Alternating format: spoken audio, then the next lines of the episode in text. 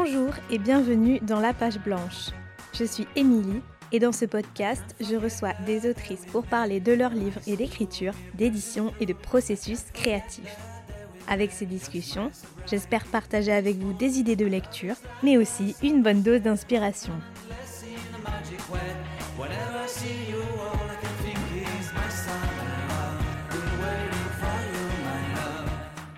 Aujourd'hui, c'est avec plaisir que je vous partage ma discussion avec Mona Messine autour d'un fabuleux premier roman, Biche, publié aux éditions Livres Agités.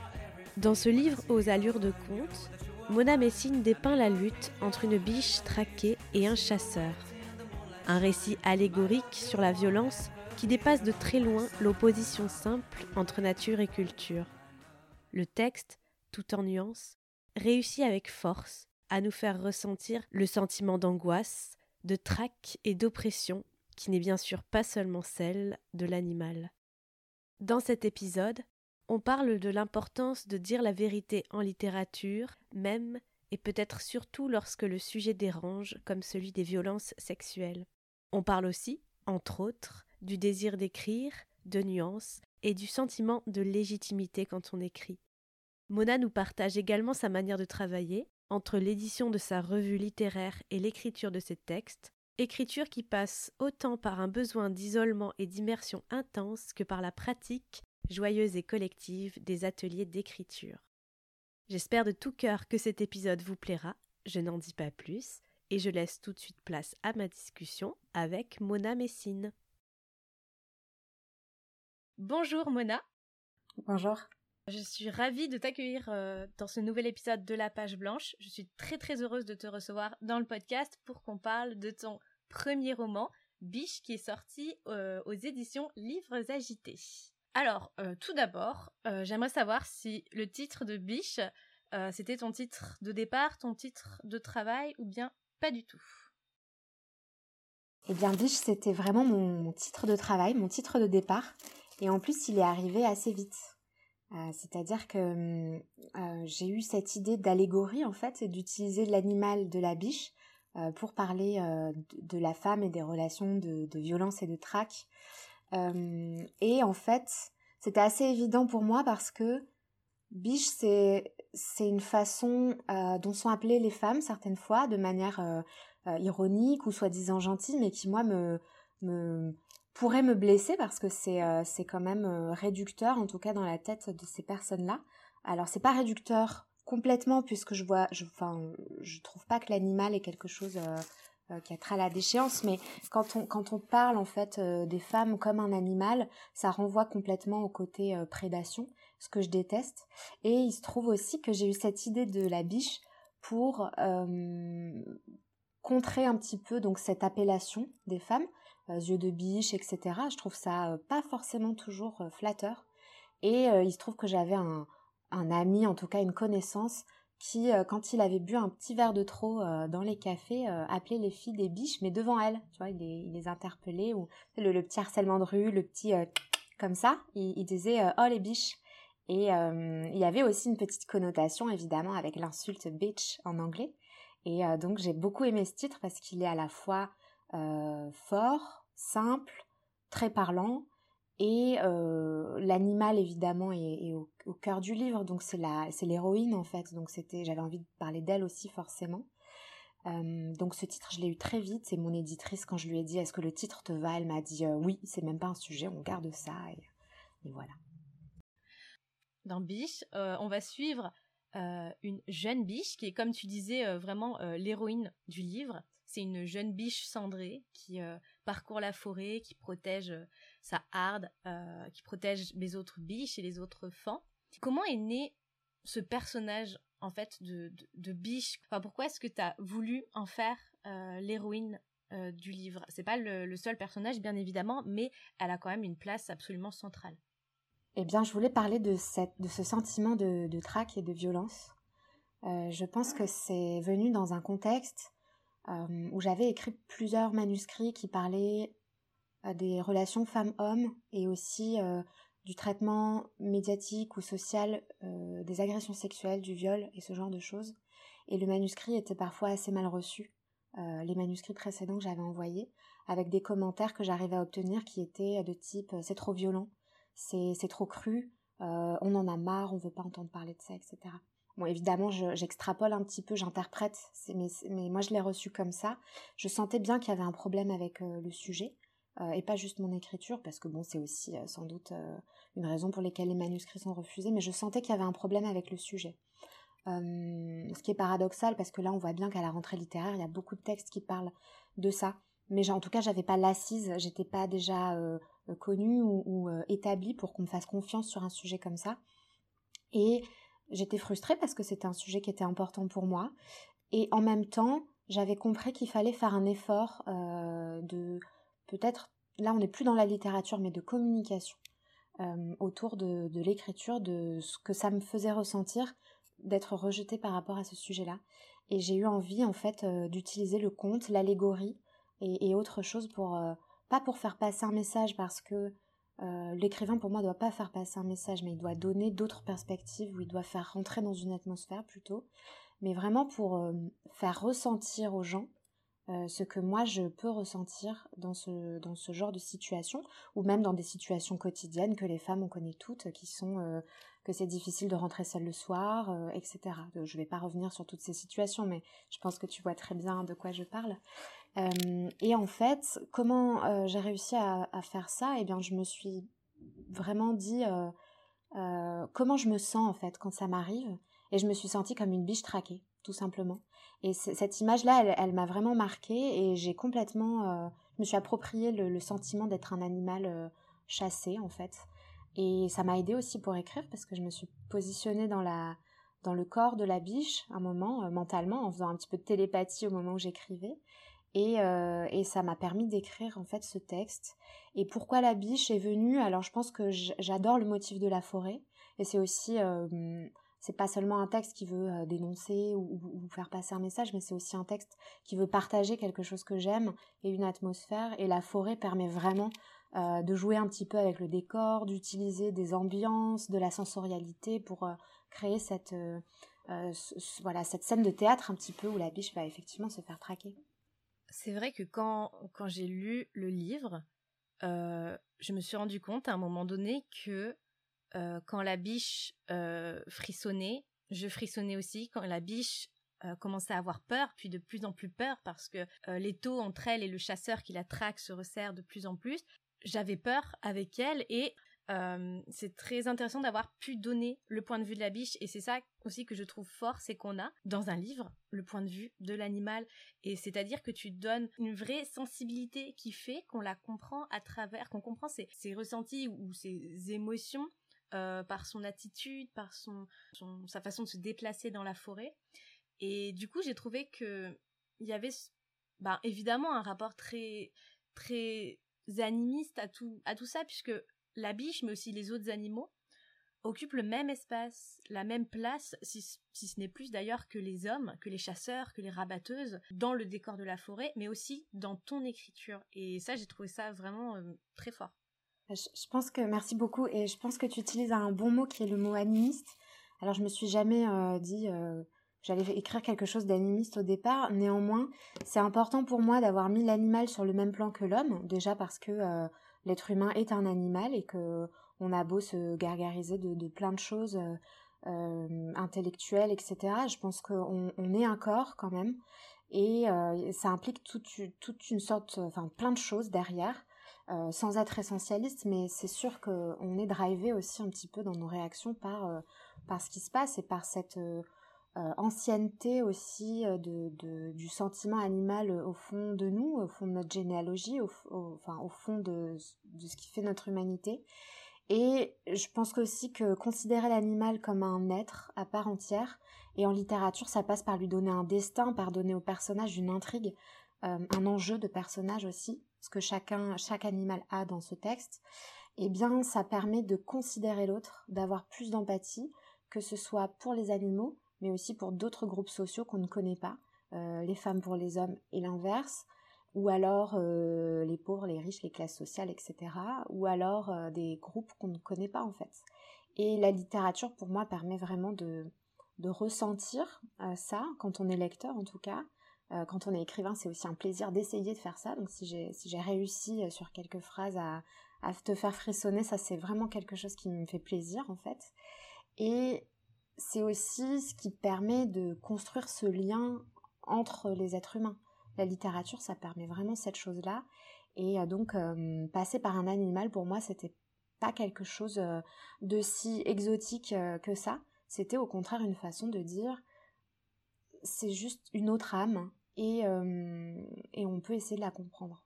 Oui, puis je pense que il y a donc dans le livre cette opposition très nette et très facile à voir entre justement la nature, la forêt, les animaux et les hommes, la culture, la violence de l'autre. Et je trouve que cette vision-là, elle est juste. Mais j'ai bien aimé que ce soit pas aussi binaire que ça et qu'il y ait certains éléments qui permettent de temporiser entre le monde des biches et le monde des chasseurs assoiffés de sang. Et ça passe notamment pour moi à travers le personnage du garde forestier, Alan, dont l'objectif est de protéger la forêt, de protéger absolument les biches et les fans et qui va tout donner pour elle. J'ai bien aimé que justement on n'ait pas cette opposition euh, toujours manichéenne en fait entre euh, les hommes et la nature d'un côté. C'est vrai que hum, la, binarité euh, fonctionne pas forcément quand on veut parler de, sujets importants parce que ça braque. Mm. Hum, et je trouve que bon, il y a le personnage d'Alan évidemment qui, euh, le pauvre, euh, essaie tout ce qu'il peut, mais euh, il est aussi face à une, fatalité, face à un destin. Il va pas forcément réussir tout ce qu'il avait entrepris pour, pour aider les biches. Mais ça passe aussi par utiliser des personnages comme le chasseur ou comme le groupe de chasseurs qui eux-mêmes dans leur fonctionnement soit ne sont pas binaires, soit sont tellement ancrés et éduqués à agir comme ça qu'on ne peut que les comprendre. Il y a un moment où quand on a vécu dans un milieu et que tout ce qui nous entoure euh, ne va que dans un seul sens, c'est aussi difficile de s'en extraire et ça je le reconnais. Bah, à un moment, par exemple, il y a des chasseurs qui vont euh, faire attention à là où ils marchent, par exemple, pour, euh, pour faire attention aux nids d'oiseaux et pour protéger les petits oiseaux, pour protéger les petits rongeurs, parce qu'ils n'ont pas envie ou besoin de tuer les, les rongeurs ou les oiseaux. Donc ils protègent quand même quelque part la forêt. Et ça, ça permet aussi de se dire, euh, que tout n'est pas binaire et qu'on peut comprendre leurs gestes. Et en même temps, dans la vraie vie, tout n'est pas binaire. Si les hommes violents, par exemple, étaient seulement uniquement violents, déjà on ne s'approcherait pas d'eux, on tomberait pas amoureuse, puisque là je parle aussi de violence conjugale. Euh, si les gens qui étaient uniquement euh, violents, on, les, on, les, entendait ne jamais être charmeurs, charismatiques, etc., eh ben il se passerait rien en fait. Euh, il serait juste au banc de la société et c'est comme ça. Et je pense que toute l'ambiguïté, c'est que hum, on a tous euh, des moments positifs, négatifs, des qualités, des défauts, etc. Et que euh, placer la barre ou la limite sur certains cas de figure est très difficile. Et là, je suis en train de lire un, premier roman. Je sais que tu aimes bien les premiers romans qui s'appelle Trois sœurs. Et elle a commencé à, à décrire une situation de violence conjugale qui se passe en Russie. Et, et en fait, elle fait un parallèle entre l'histoire de trois sœurs qui ont tué leur père après des décennies d'abus et euh, sa situation personnelle à elle où elle a malheureusement euh, rencontré quelqu'un qui était violent. Et en fait, si cette personne-là avait été violente dès le départ, elle, ne se serait pas approchée en fait. Et donc le, le piège de la binarité ou d'utiliser des personnages qui sont extrêmes ou caricaturaux ou binaires fait qu'on n'est pas dans la vraie vie, on est sur l'archétype, ce qui est intéressant dans le conte. Et ça, c'est pour apprendre des choses aux enfants, pour montrer des grandes limites. Nous, après, on peut, euh, sur de la littérature un petit peu plus euh, poussée, euh, justement essayer de, de, montrer ou de détacher des situations ambiguës, non, non tranchées. Et c'est là que le cerveau va s'activer et qu'en tant que lecteur, on va se sentir parfois pris au piège, parfois on va comprendre des nouvelles choses, etc. Et moi, l'ambiguïté, je l'ai ressentie à un moment donné où la biche va se retrouver près du chasseur et au lieu de fuir, elle reste. Et ça, c'était absolument euh, fascinant, euh, puisque justement, au lieu de répondre à, l'instinct de survie qui est, euh, en, apercevant le, canon du chasseur, de, de en connaissance de cause, en connaissant le danger, elle reste figée et il y a quelque chose d'impossible à décrire qu'elle-même ne comprend pas, qui fait qu'elle reste droite sur ses pattes. Et là aussi, je trouve que le parallèle est intéressant avec cette idée de, sidération dans la violence qui fait qu'on ne peut pas fuir dans certains, dans certains cas de figure. Alors là, la biche, sur ce passage-là, elle est vraiment en état de sidération. C'est euh, le, moment que j'ai voulu euh, peut-être presque explicatif. J'avais envie de faire ressentir cet état de sidération euh, que beaucoup vivent. Et là, je parle pas que des violences conjugales, etc. Je parle vraiment de tous les aspects de la société. Il y a plein de situations de violence et c'est médical comme réaction dans lesquelles les personnes restent figées en place. Et j'aimerais bien qu'on comprenne ça aussi. Parce qu'on sait bien que toutes les réactions à des, des, personnes qui dénoncent des violences, quelles qu'elles soient, c'est euh, pourquoi t'es pas parti, pourquoi t'es resté, oui mais t'as accepté, etc. Et ça c'est vraiment quelque chose qui est important et je pense que dans le cas d'une biche et d'un chasseur, euh, le, on s'attend évidemment à ce que la biche fuit, d'autant plus qu'on sait que ben, une, biche, ça peut courir assez vite et puis c'est souple, ça se faufile dans la forêt. Euh, elle le fait aussi à d'autres moments, d'autres personnages le font.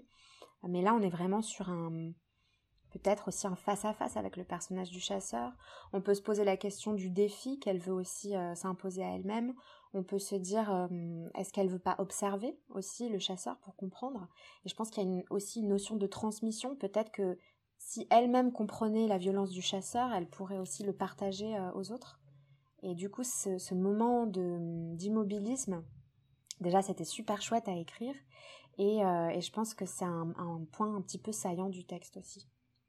Est-ce que tu as eu des, des influences euh, littéraires ou autres pour écrire euh, ce livre? Parce que euh, en lisant, évidemment, en étant immergé complètement dans la forêt avec non seulement son atmosphère, son univers, mais aussi tout son, vocabulaire, ça m'a fait penser un peu facilement au, nature writing américain, où la nature évidemment a une place euh, centrale. Quelles ont pu être tes influences? Tu parlais aussi du, rapport au conte. Est-ce que c'est quelque chose qui est venu en amont de l'écriture ou, après? Enfin voilà, comment ces influences ont pu euh, nourrir le livre? Alors je, réponds euh, à cette Enfin, j'arrive toujours pas à répondre complètement bien à cette question parce que je pense que j'ai pas euh, vraiment identifié mes influences sur ce livre-là. J'ai des lectures assez éclectiques qui peuvent être autant du, du roman très contemporain français, de l'autofiction. Donc là, forcément, il y a toute euh, une ribambelle d'autrices euh, qui, qui ont pu m'influencer, mais peut-être sur l'aspect idéologique. Et puis vraiment sur l'esthétique. Alors je lis beaucoup de romans japonais et beaucoup de romans sud-américains. Et je pense que sur l'aspect conte, Gabriel Garcia Marquez m'a forcément influencé. Et c'est vrai que hum, le nature writing, j'adore ça aussi. Je pense euh, notamment à tous les livres de la collection Gallmeister qui sont vraiment impressionnants sur la description des, espaces naturels.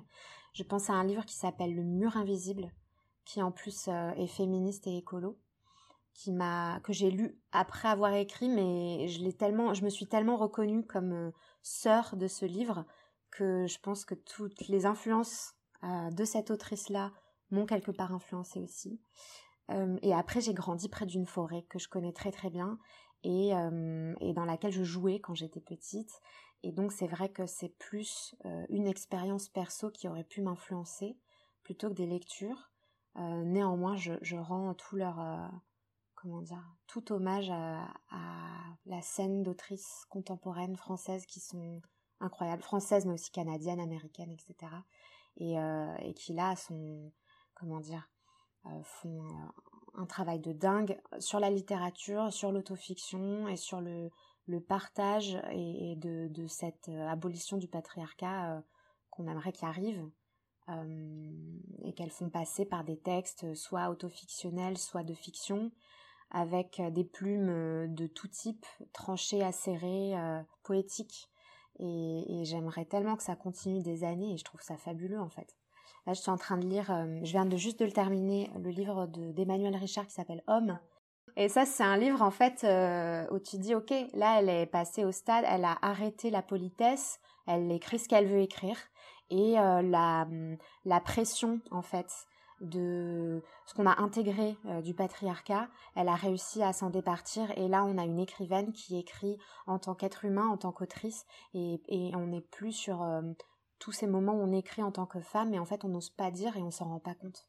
Oui, et c'est vrai que si on prend euh, tous les romans qui ont précédé euh, Homme, où euh, on évoque les mêmes genres de sujets, voilà, le rapport homme-femme, le rapport de domination, le sexe, etc. C'était un peu, voilà, le, des sujets de l'histoire. Et là, avec ce roman, effectivement, il y a une vraie libération comme tu dis, et à un moment on dit, ben non, on fait tomber les barrières et on y va. Et je trouve ça intéressant parce que ça donne de l'espace et ça donne de la hum, l'autorisation peut-être à d'autres femmes, d'autres autrices d'écrire là-dessus. Est-ce que c'est hum, bah, justement c'est toutes ces femmes, toutes ces autrices, toutes ces femmes qui écrivent qui euh, t'ont donné envie d'écrire ou en tout cas qui auraient pu euh, euh, donner une impulsion ou éveiller un désir d'écriture chez toi Mon désir d'écriture, il est né d'un désir de liberté. je, pense que hum, j'aimerais bien écrire tout ce qui me passe par la tête. Si je pouvais faire ça, j'écrirais tellement pendant des années sans, sans jamais m'arrêter. Et je trouve que c'est vraiment un espace où on peut faire ce qu'on veut. Et quand j'ai fait des, ateliers où par hasard on a pu me dire hum, ça, ça se fait pas trop en littérature, eh ben je me suis dit euh, c'est mort, moi je fais ce que je veux en fait. Et bien sûr, on ne fait pas toujours ce qu'on veut, il faut évidemment s'en rendre compte. Euh, je parle pas des règles de grammaire, etc. Je parle de vis-à-vis de soi-même et de sa, conscience de soi et de ce que la, société nous a inculqué, autorisé, etc. Et en fait, euh, dégommer les, mettre des gros coups de pied dans les limites, euh, ça c'est la raison pour laquelle j'écris. Je pense pas pouvoir le faire par mes livres, mais euh, moi-même dans ma propre vie, en essayant d'écrire, ça me fait penser à ce rapport avec la limite, avec ce qu'on s'autorise ou pas. En plus, euh, j'ai été euh, un petit peu marrainée par Chloé Delhomme qui m'a donné des ateliers d'écriture à l'école Les mots et qui, elle, dès le départ, quand j'ai voulu écrire sur un sujet très sensible euh, qui était le viol, et en fait c'était dans un contexte avant l'écriture du consentement par exemple, et de la famille agrandée, c'était avant, donc ça n'avait pas encore été trop médiatisé. Elle m'a dit, mais en fait si vas-y c'est ça la littérature, c'est écrire elle dire la, vérité. Donc c'est pas Chloé qui m'a dit ça, mais c'est ce que j'ai compris de ce qu'elle m'a dit. En fait, tu peux écrire euh, ce que tu veux. Et il faut, il faut y aller et tout ça. Et c'est vrai qu'il y avait des autrices avant qui avaient euh, parlé de leur viol dans leur roman, par exemple. Et soit c'était des destins tragiques à la Nelly Arcan, soit c'est quelque chose qui était passé sous silence par rapport au reste de leur euh, texte. Par exemple, je pense à Biographie de la fin d'Amélie Nothomb. Tu vois, c'est pas un livre qu'on a retenu pour ça forcément, et sa carrière, on, ne retient pas ça d'elle. Et donc, avant qu'il y ait ces grands textes que sont le consentement ou la famille agrandée, ou alors l'intervention de Adèle Haenel euh, qui, a eu lieu, c'était pas un truc euh, trop euh, marquant en littérature. Et les personnes qui l'ont fait en faisant en sorte que ce sujet soit au centre de leur œuvre, exprès ou pas, je sais pas, mais je pense à Christine Angot par exemple, ont été médiatisées assez négativement pour ça. Et donc avoir euh, Chloé qui m'a dit euh, vas-y, euh, ça m'a autorisé quelque chose parce que bah, avec son, si tu veux, avec la, évidemment la qualité de ce qu'elle écrit et puis son, son sa bienveillance, ça m'a vraiment autorisé ça. J'ai été entourée dans les ateliers d'écriture par des femmes qui m'ont vraiment ouvert cette possibilité. en me disant juste vas-y continue c'est bien et en fait parfois ça suffit de voir que c'est possible et je me dis que cette barrière, en fait, à passer, cette marche à franchir, elle est très importante quand on écrit, parce que sinon on écrit des choses qui sont superficielles. Et je pense que cette recherche-là, et, le fait d'avoir franchi, d'avoir monté cette marche assez tôt, entre guillemets, m'a enlevé un, un, poids ou m'enlève des années de recherche autour de l'écriture. Alors j'ai d'autres sujets qui vont m'occuper, je pense, euh, mais ça c'était vraiment riche. Ça m'a vraiment aidé. Et est-ce que c'est pour toutes ces raisons-là aussi que tu as eu envie de d'aider ou de mettre en lumière d'autres euh, d'autres jeunes auteurs en, en, fondant une revue dédiée euh, aux jeunes auteurs et aux primo-romanciers romancières? Eh oui, complètement, parce que c'est un, c'est un cadeau qu'on m'a fait, que j'ai eu vraiment tôt. Donc j'ai parlé de Chloé, mais il y avait d'autres, d'autres écrivaines aussi. Euh, Fabienne Jacob m'a dit euh, dès la première fois où, où elle a vu un, de mes textes, elle m'a dit euh, c'est super, continue, mais moi j'avais jamais écrit de ma vie. Et en fait, je me suis rendu compte que j'ai gagné tellement de temps grâce à ces paroles. Et je pense qu'il faut rendre ce qu'on a, ce qu'on a reçu, de, la manière dont on peut. Je pourrais jamais le rendre de la même façon, mais peut-être que donner un espace à des jeunes personnes qui écrivent, comme on me l'a donné à moi, et eh ben ça, ça sera déjà bien. Et du coup, est-ce que tu peux nous en dire plus sur euh, cette revue donc qui s'appelle Début et sur ton sur ton travail justement de d'éditrice de, revue? Parce que c'est un, univers euh, auquel on n'est pas forcément familier donc euh, ça peut être intéressant de voir aussi cette autre facette de ton de ton travail Alors la revue, ce qui est vraiment bien dans ce domaine-là, c'est que c'est très expérimental. Donc on peut se permettre des tonnes de choses euh, qu'on ne se permet pas forcément dans le roman, parce que le roman, il faut aller au bout, il faut aller euh, sur 200 pages, donc il faut euh, prendre du temps. Et moins de gens vont jusqu'au bout d'un roman qu'à un texte d'une page. Et donc les revues, si tu explores un petit peu ce qui existe, tu vas te rendre compte qu'il y a tous les thèmes possibles, il y a toutes les toutes les éditions possibles, enfin comment dire, toutes les lignes éditoriales possibles. Et donc tu peux vraiment expérimenter et en tant que jeune écrivain, c'est un milieu très très intéressant pour euh, affiner sa plume, pour tester différents styles, pour rencontrer des gens, pour euh, voir comment son, son texte ou sa, sa plume s'articule avec d'autres. Euh, c'est aussi un milieu dans lequel on lit ça avec des événements, avec du, du parler, avec de la scansion, etc. Et donc c'est complètement expérimental et tout est possible. Dans le roman, évidemment, tout est possible aussi. C'est juste que ça demande un engagement un peu plus de long terme et donc euh, il, faut, être euh, un peu plus euh, solide pour aller jusqu'au bout. donc j'ai eu envie, voilà, de, de, créer une revue où on pourrait expérimenter. Elle s'appelle Début et tous les textes ont un rapport avec le thème des débuts début de roman, euh, début d'un romancier justement, ou un début qui n'a rien à voir avec la littérature, juste euh, le début d'une histoire, le début d'une révolte, euh, le début de, plein de choses. Et on reçoit des textes sur ce thème-là. La revue est publiée sur un format papier, mais on a aussi des textes en ligne pour pouvoir les rendre accessibles à encore plus de monde.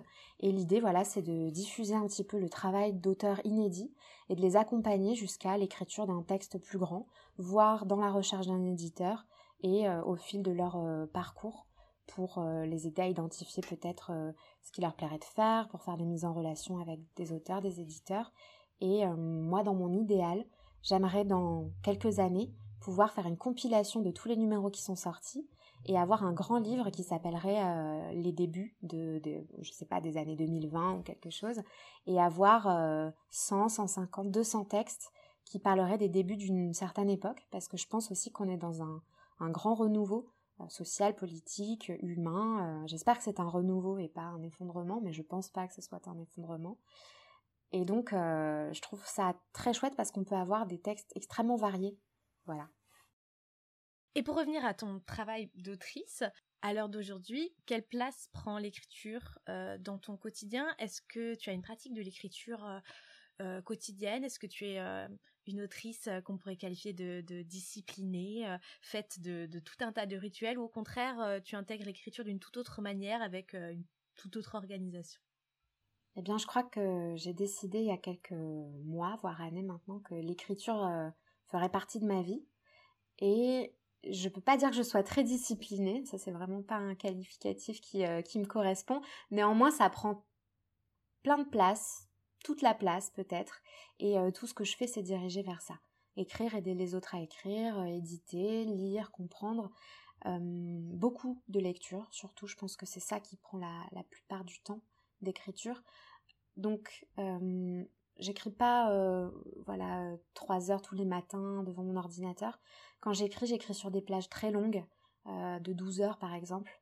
Et du coup, je peux pas le faire tous les jours. J'écris 12 heures et puis J'écris 12 heures euh, par jour pendant 3 ou 4 jours d'affilée, puis après j'arrête pendant 10 jours, par exemple, plutôt. Euh, parce que euh, quand on s'immerge, et ça se voit dans Biche, je pense sur les passages de la forêt, j'ai besoin d'être complètement immergée, complètement, complètement. Et ça demande un travail mental qui demande d'être un petit peu en décalé du monde. donc j'ai besoin de couper mon téléphone, par exemple, et d'être vraiment en, retrait. par exemple, si j'écris un petit peu quelques heures dans la journée et que je dois sortir pour un rendez-vous, je peux pas revenir et continuer à écrire. Ça marche plus. Il faut qu'une autre journée se passe, que la nuit passe euh, et que ça, hum, j'allais dire que ça lave euh, l'aspect euh, social de ma journée et que je reparte dans un, monde un petit peu plus sauvage, un petit peu plus brut le lendemain et que je recommence. Donc il y a un rapport assez solitaire, ou en tout cas un besoin de retrait et d'isolement dans ton processus d'écriture. Oui, parce qu'il est organique et donc j'ai besoin de n'entendre euh, que moi, de que mon corps et de comprendre un petit peu, euh, en fait, d'arrêter d'essayer de comprendre plutôt, de laisser les choses venir. Et ça m'arrive souvent d'être euh, assaillie par une urgence d'écrire et j'ai besoin de rentrer chez moi et de laisser ma main écrire en fait. Et c'est pas moi qui écris, c'est un truc supérieur qui me fait écrire. C'est un peu bizarre de dire ça. Et au début, j'avais presque honte de penser ça comme ça. Et puis, heureusement pour moi, j'ai entendu d'autres écrivains parler de ça comme ça. Par exemple, Laura Vasquez, ou j'ai discuté avec Adrien Lafille récemment, qui me disait que lui, c'était aussi un petit peu une... Il choisissait pas vraiment ce qu'il écrivait forcément. Donc, je, au début, je construis pas tout à fait ce que j'écris. Je me mets pas devant l'ordinateur en me disant il faut que j'écrive la scène où il se passe ça. Euh, au début, j'ai plutôt des mm, voilà des, des intuitions ou mon inconscient qui me parle. Je sais pas exactement ce que c'est euh, et je dois laisser ça couler en fait sur la page. Et qu'est-ce que t'apporte alors le l'aspect collectif d'un atelier d'écriture par exemple puisque tu avais fait des ateliers d'écriture qu'est-ce que ça t'apporte de différent justement de, de, de l'aspect retraite et solitude? Eh ben, je pense que c'est important d'intégrer de la diversité, euh, déjà dans tous les aspects de la, vie, de la société, au travail, ça serait idéal, etc. Et pareil dans la littérature. Et donc je lis par exemple énormément de choses différentes. J'espère, évidemment, j'ai forcément des angles morts, on n'est pas tout parfait. Euh, mais quand je suis dans un atelier d'écriture, en fait, je suis éblouie par la diversité des, euh, des voix, des plumes, des styles, des, des rencontres. Et il y a toujours quelque chose à gagner en fait d'écouter les autres euh, souvent réciter leurs textes qui sont issus de la même consigne que celui qu'on a fait mais qui sont euh, diamétralement opposés. J'ai toujours toujours euh, fini un atelier avec des nouvelles idées d'écriture, des nouvelles références, des auteurs que je connaissais pas, des ponts entre des choses que je n'identifiais pas et il y a vraiment ce côté partage en fait qui, est fou en fait. J'aime bien poser la question de savoir quel euh, conseil au sens très très très très large du terme euh, on pourrait donner, euh, puisqu'on a beaucoup parlé de, de primo romancière, voilà, à un jeune auteur, une jeune autrice qui se débattrait un petit peu dans voilà les méandres de l'écriture d'un premier livre, parce que voilà, c'est quand même une épreuve à passer. Quel conseil tu pourrais donner par rapport à ça? Ah, Je dirais qu'il faut accepter de se laisser emporter. J'avais rencontré plusieurs primo-autrice aussi quand moi j'avais commencé à écrire et on, y allait à pas de loup en fait. On, on tergiversait autour euh, du temps de narration, est-ce que j'ai le droit d'utiliser tel vocabulaire, est-ce que si je parle de ça c'est pas trop, est-ce que c'est bien et tout ça? Et en fait, il y a un moment où on lâche prise et on, on se laisse complètement emporter. Euh, et c'est là qu'on écrit bien, qu'on écrit mieux. Et pour euh, faire ça, lire beaucoup, c'est vraiment important parce que justement, ça permet de comprendre la diversité de ce qui est possible et de se dire qu'on n'est pas on n'est ni un clown, ni euh, quelqu'un d'étrange, ni euh, illégitime. C'est un mot qui est important pour moi, légitime ou illégitime, parce que euh, j'ai jamais considéré dans mes jeunes années que ça pouvait être quelque chose qu'on faisait professionnellement, l'écriture. Et comprendre que c'était faux, ça m'a aussi beaucoup permis d'avancer. Et donc accepter de se laisser emporter, accepter de, plonger dedans en fait. tant pis si ça déborde un petit peu sur le temps, le temps social alors qu'on a 25 ans et qu'on devrait euh, sortir et rencontrer des gens. Tant pis si ça déborde un petit peu sur le travail et qu'on n'est plus parfait au travail.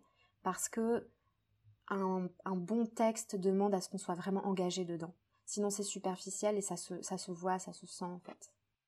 Et la légitimité, est-ce que souvent, euh, on sait que c'est difficile de se légitimer soi-même dans l'écriture et qu'on attend souvent la validation de quelqu'un ou quelqu'une qui serait plus aguerri ou qui serait déjà dans, le milieu littéraire. Qu'est-ce que t'en penses, toi, de cette idée que, voilà, est-ce qu'on peut se légitimer soi-même, en fait, ou est-ce que c'est un, c'est un fantasme et que, au bout d'un moment, on aura une validation, quelle qu'elle soit, qui nous permettra d'écrire ou, de se sentir plus à l'aise dans l'écriture? C'est très dur de se légitimer soi-même, euh, mais c'est essentiel le truc, c'est que ça n'arrive pas toujours du jour au lendemain. Il y a des gens qui ont des déclics, mais c'est aussi étape après étape. Et donc, euh, c'est important aussi de se renseigner sur le monde de la littérature, de l'édition, de définir ses propres objectifs. On veut pas tous être euh, édités, par exemple. Il y en a qui s'en fichent.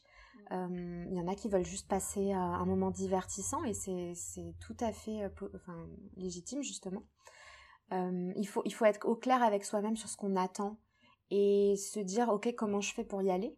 Et puis euh, réaliser qu'il y a peut-être des étapes intermédiaires et les faire. Et en fait, étape après étape, on obtient euh, sa propre légitimité. Par exemple, euh, donc moi je voulais, j'aurais bien aimé que mon texte soit publié en livre pendant un, petit moment. Et on m'a dit justement, va voir des revues. Et d'avoir un texte publié dans une revue, ça c'était une petite marche à monter qui m'a permis de me dire, je fais le bon chemin et, et c'est déjà quelque chose qui valide un petit peu mon travail. Donc il faut voilà se, repérer autour de soi, comme si c'était en fait, euh, j'allais dire, euh, une vie professionnelle classique. On a fait des études, on a fait des stages, euh, on est monté en, en compétences, et c'est un petit peu la même chose. Alors il faut adapter ça à l'écriture. Qu'est-ce qui est possible de faire à mon échelle? Par quoi je peux commencer pour me donner cette propre légitimité? Après, il y a des gens qui ne font pas ça, qui écrivent 5 ans, qui font un super texte, qui ont un coup de de bol ou de réussite. Enfin, mm. pas de bol parce que c'est du travail, mais en tout cas, un, coup de maître, ils envoient, ça marche. Et c'est comme ça.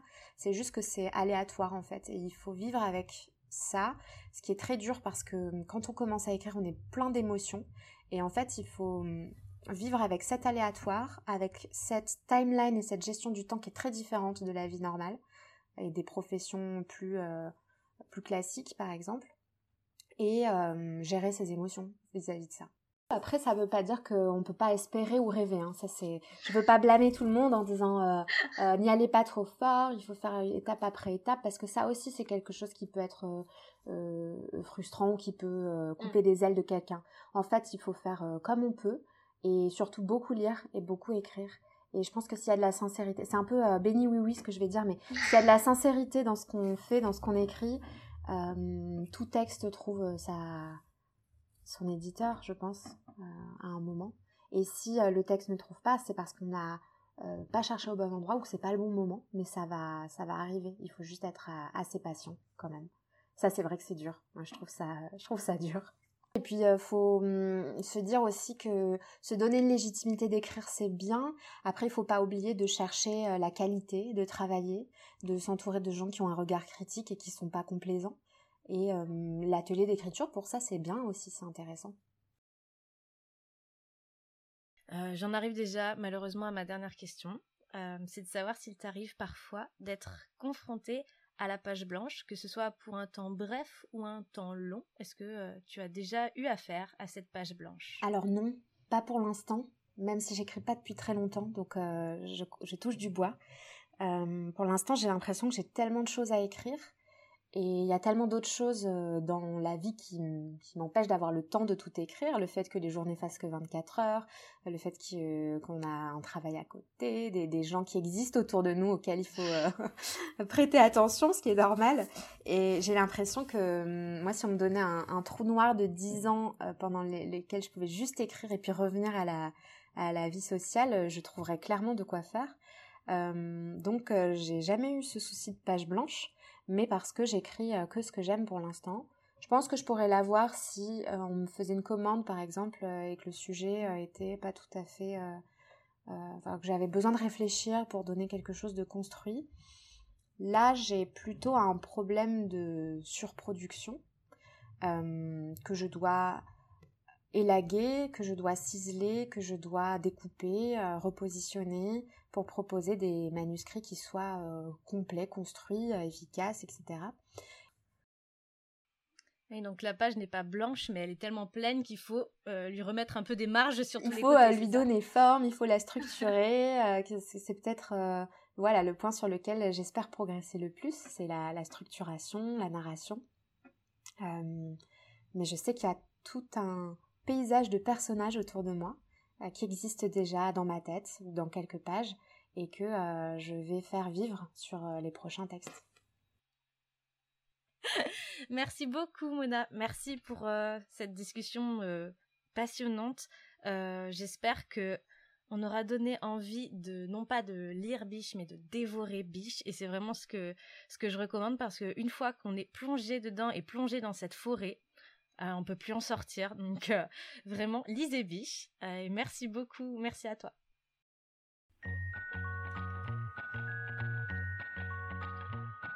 Merci d'avoir écouté cet épisode. Si cette conversation vous a plu, vous pouvez la partager autour de vous et sur les réseaux sociaux. Réseaux sur lesquels vous pouvez me retrouver sur le compte Émilie Dezélienne ainsi que sur la page blanche-du-bas podcast. En attendant, je vous dis à très vite pour un nouvel épisode de la page blanche.